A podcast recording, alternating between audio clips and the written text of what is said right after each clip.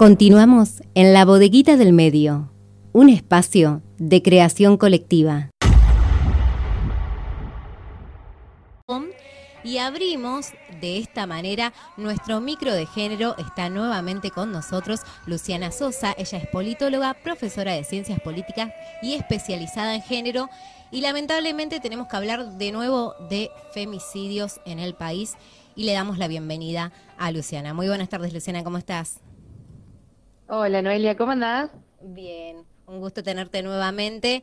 Y la verdad que lo que no, lo que no da gusto es tener que hablar de nuevo de, estas cifras de los femicidios día tras día y de estos nuevos femicidios en el de Guadalupe y el de Ivana.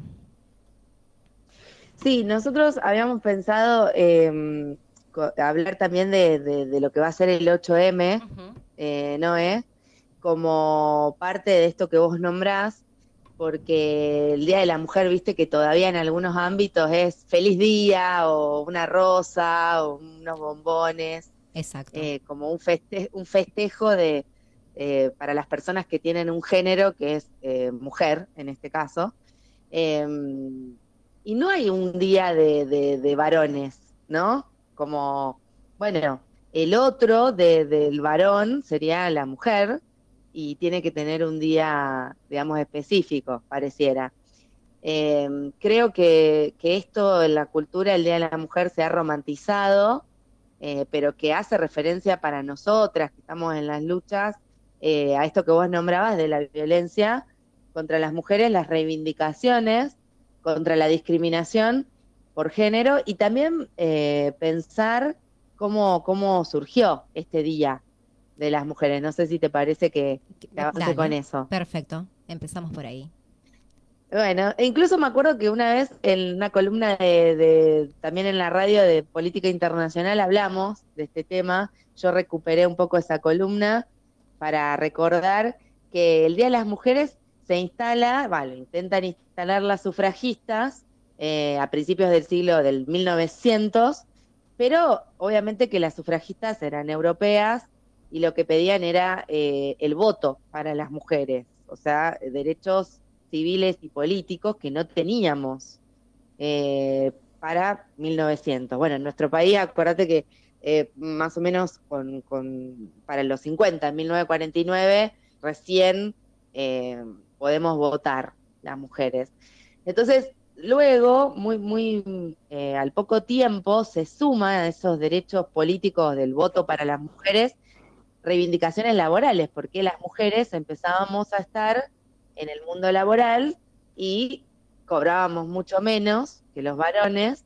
Eh, obviamente que el trato era bastante diferencial para mujeres respecto de varones en tareas que eran como más eh, de menor fuerza, peor pagas, eh, sin derecho a, obviamente, a reclamar nada y con la imposibilidad de compatibilizar esa jornada laboral con la jornada en el hogar, ¿no?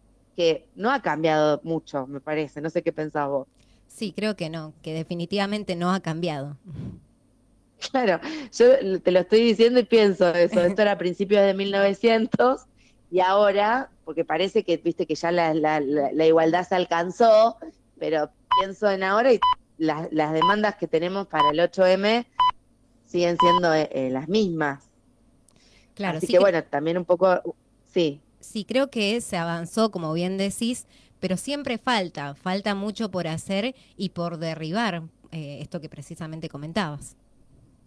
Claro, fíjate que el, entonces el, Día de la Mujer lo instalan las, las compañeras, bueno, las sufragistas y las, y las socialistas, como un día de lucha, en principio, eh, que también se conmemora el, eh, cuando se, el, incendio en una huelga en Estados Unidos en 1911, que bueno, murieron 140 trabajadoras. Por eso digo, también cómo se fue luego romantizando forma parte de, la cultura, digamos, que, que, vivimos, pero que en principio esa no era la idea.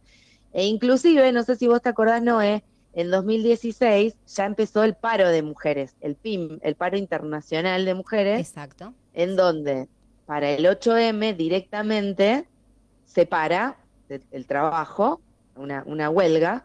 En más de 60 países ya se está implementando, se está instrumentando esta, esta medida de fuerza, en donde obviamente los sindicatos empiezan a participar, las mujeres sindicalistas, en los movimientos de mujeres eh, y empiezan a pensar cómo poder parar. Eh, es difícil porque muchos sindicatos no, no avalan todavía este paro, entonces las mujeres no pueden parar no están avaladas en el, por ejemplo, pensar en el mundo privado es más difícil parar que en el público, ¿no?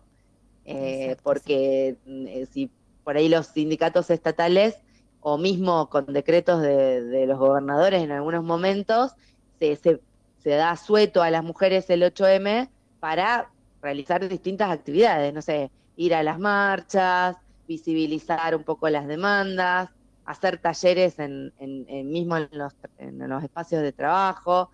Entonces, me parece que si bien no todas podemos parar eh, de trabajar, sí se pueden pensar algunas medidas intermedias, no sé, eh, si tenés que ir a trabajar, tomar algunos, algunas horas para, para armar alguna asamblea en el trabajo y pensar cuál es la agenda feminista en el lugar. Eh, si trabajas en tu casa, bueno, parar las tareas también de cuidados en el hogar y poder ir a la marcha o poder participar de, las actividades que se hagan, virtuales o presenciales.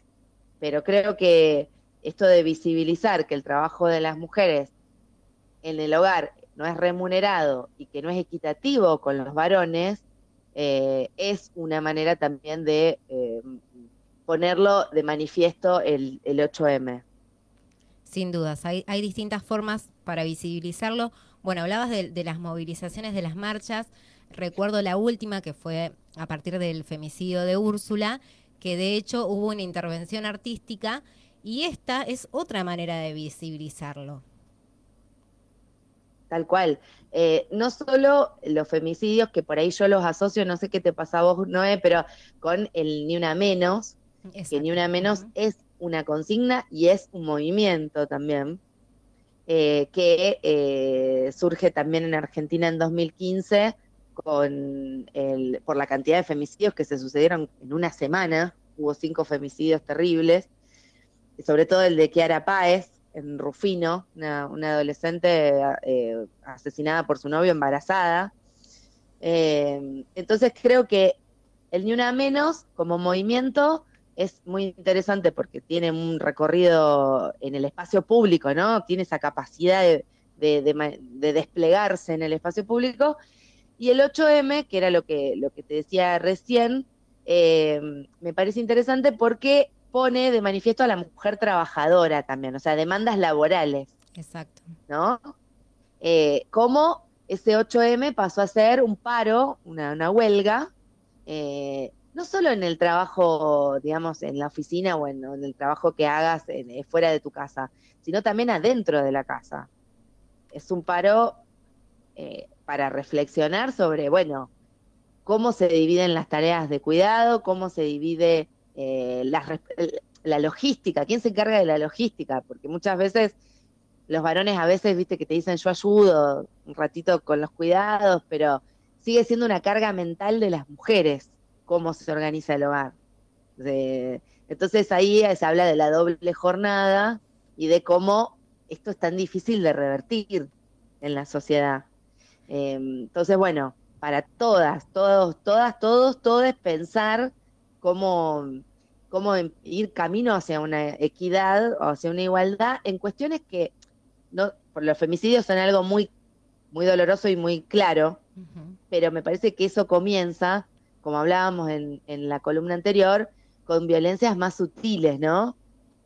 Exacto, desde situaciones cotidianas que uno quizás eh, no, no lo dimensiona. Bueno, esto que vos comentabas, como eh, ciertas tareas se, se, le asignan a la mujer, eh, en el caso de, naturalizar que, lo, que, por ejemplo, ahora que estamos con el teletrabajo, lo llevo a un caso concreto siempre dicen que eh, la mujer es la que más carga tiene porque no solamente tiene que trabajar en su casa, sino que tiene que atender a los hijos, tiene que limpiar, bueno, de empezar a, romper con esas cosas eh, y empezar a darnos cuenta de que todos podemos hacer exactamente lo mismo.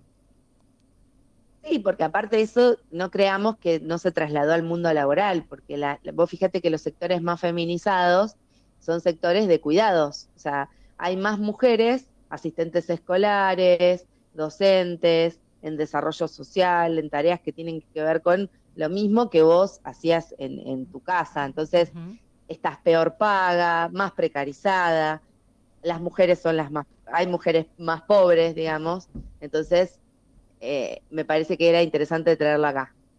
Perfecto, muy, muy completo, Luciana, un 8M próximo para repensar muchísimas cosas, no solamente para parar, sino para pensar en todos estos aspectos que estuvimos mencionando. La verdad que, como siempre, es un placer tenerte y esperamos tenerte de nuevo. Bueno, un, beso y gracias de nuevo por esta vuelta que estoy re contenta de estar en la radio de nuevo. Gracias. Y nosotros estamos contentos de que estés acá. Un saludo enorme, Luciana. chao, chao, chao. Pasó por la bodeguita del medio Luciana Sosa, politóloga, profesora de ciencias políticas y especializada en género. Y como comentábamos, hay que repensar este próximo 8M. Vamos a la música. Llega Eruca Sativa con La Carne.